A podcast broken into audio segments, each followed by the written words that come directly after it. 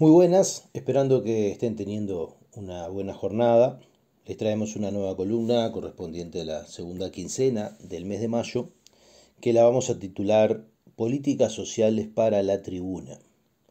Y de una forma o de otra caracteriza el estilo de las políticas sociales de este gobierno multicolor que ya nos tiene acostumbrados, pero que tiene una constante que es la producción de comunicaciones a partir de conferencias de prensa, artículos de prensa o directamente de periodistas amigos del gobierno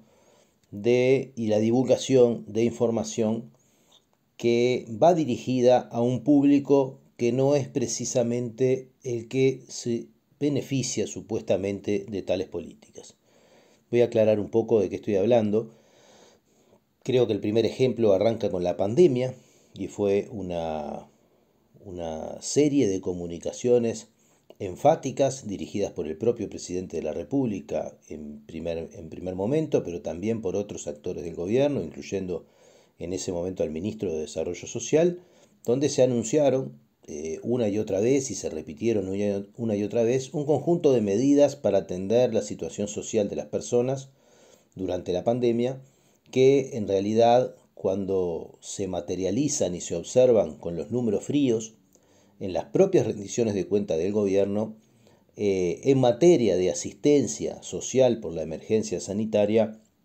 el gobierno destinó 20 pesos por persona por día durante el año 2020 como apoyo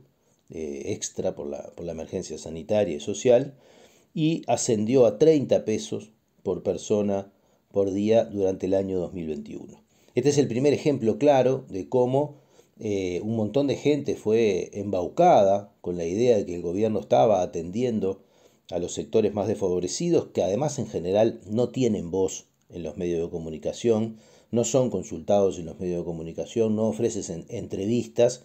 ni tienen tampoco formas organizativas eh, significativas que puedan luchar por ese espacio de comunicación o sea que mientras esos callan, el gobierno construye la idea de que existe una atención para esta población que en realidad es absolutamente testimonial. El segundo punto que quiero traer fue lo que significó el plan de infancia,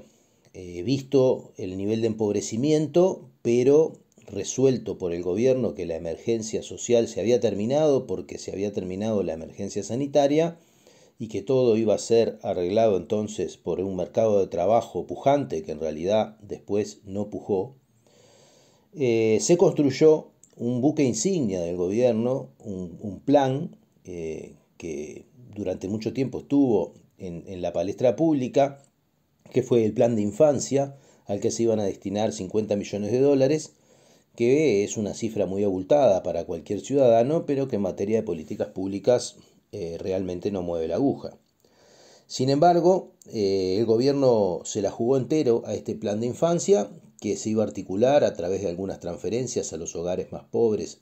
que tuvieran niños menores de 3 años, y a continuar con algunos otros planes de gasto, como el CAIF eh, y políticas públicas ya de larga data, que estaban en su proyección expandir su gasto y que en realidad estaban siendo recortadas. Y lo que pasó que durante el año 2022 se desplegó este plan de infancia, pero llegado el año 2023 y aparecidos los datos sobre pobreza correspondientes al año anterior, o sea 2022, se constató que en pleno plan, plan de infancia la pobreza infantil creció.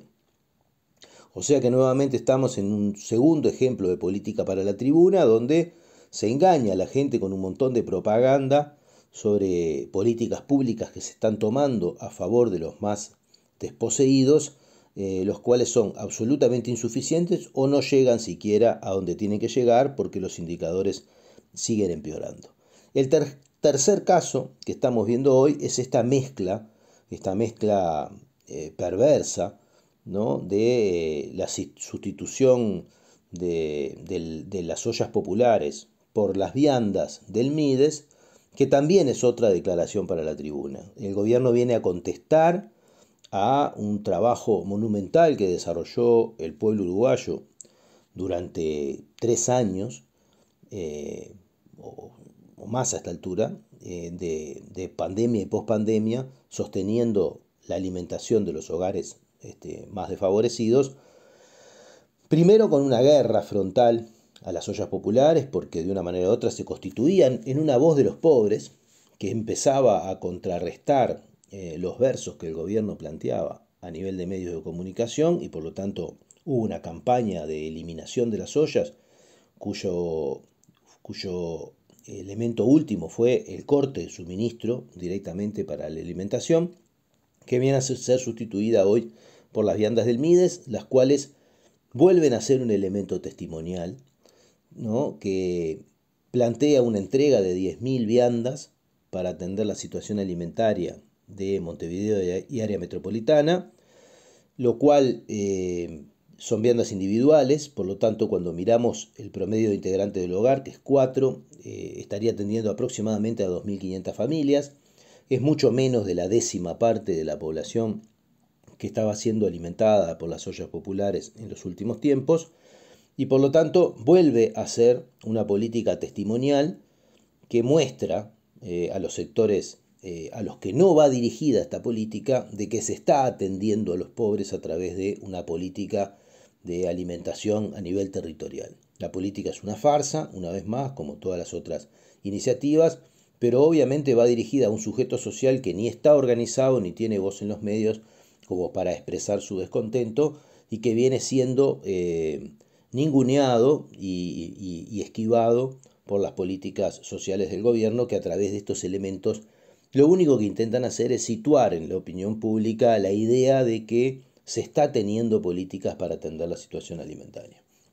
A eso tenemos que agregarle el problema del agua salada y el no acceso de un montón de sectores bajos de, nuestra sociedad al agua embotellada, tanto por la dificultad de suministro como especialmente por el costo, porque esto implica por lo menos un,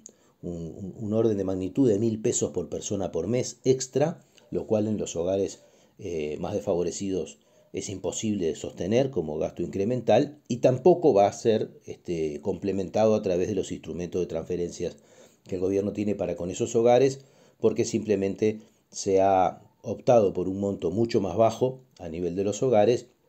o una priorización por tramos etarios que solamente abarca un pedacito pequeño de la población. Sobre esto vamos a seguir desarrollando en la próxima columna del mes de junio por hoy los dejamos con esta información y les deseamos que pasen una muy buena jornada.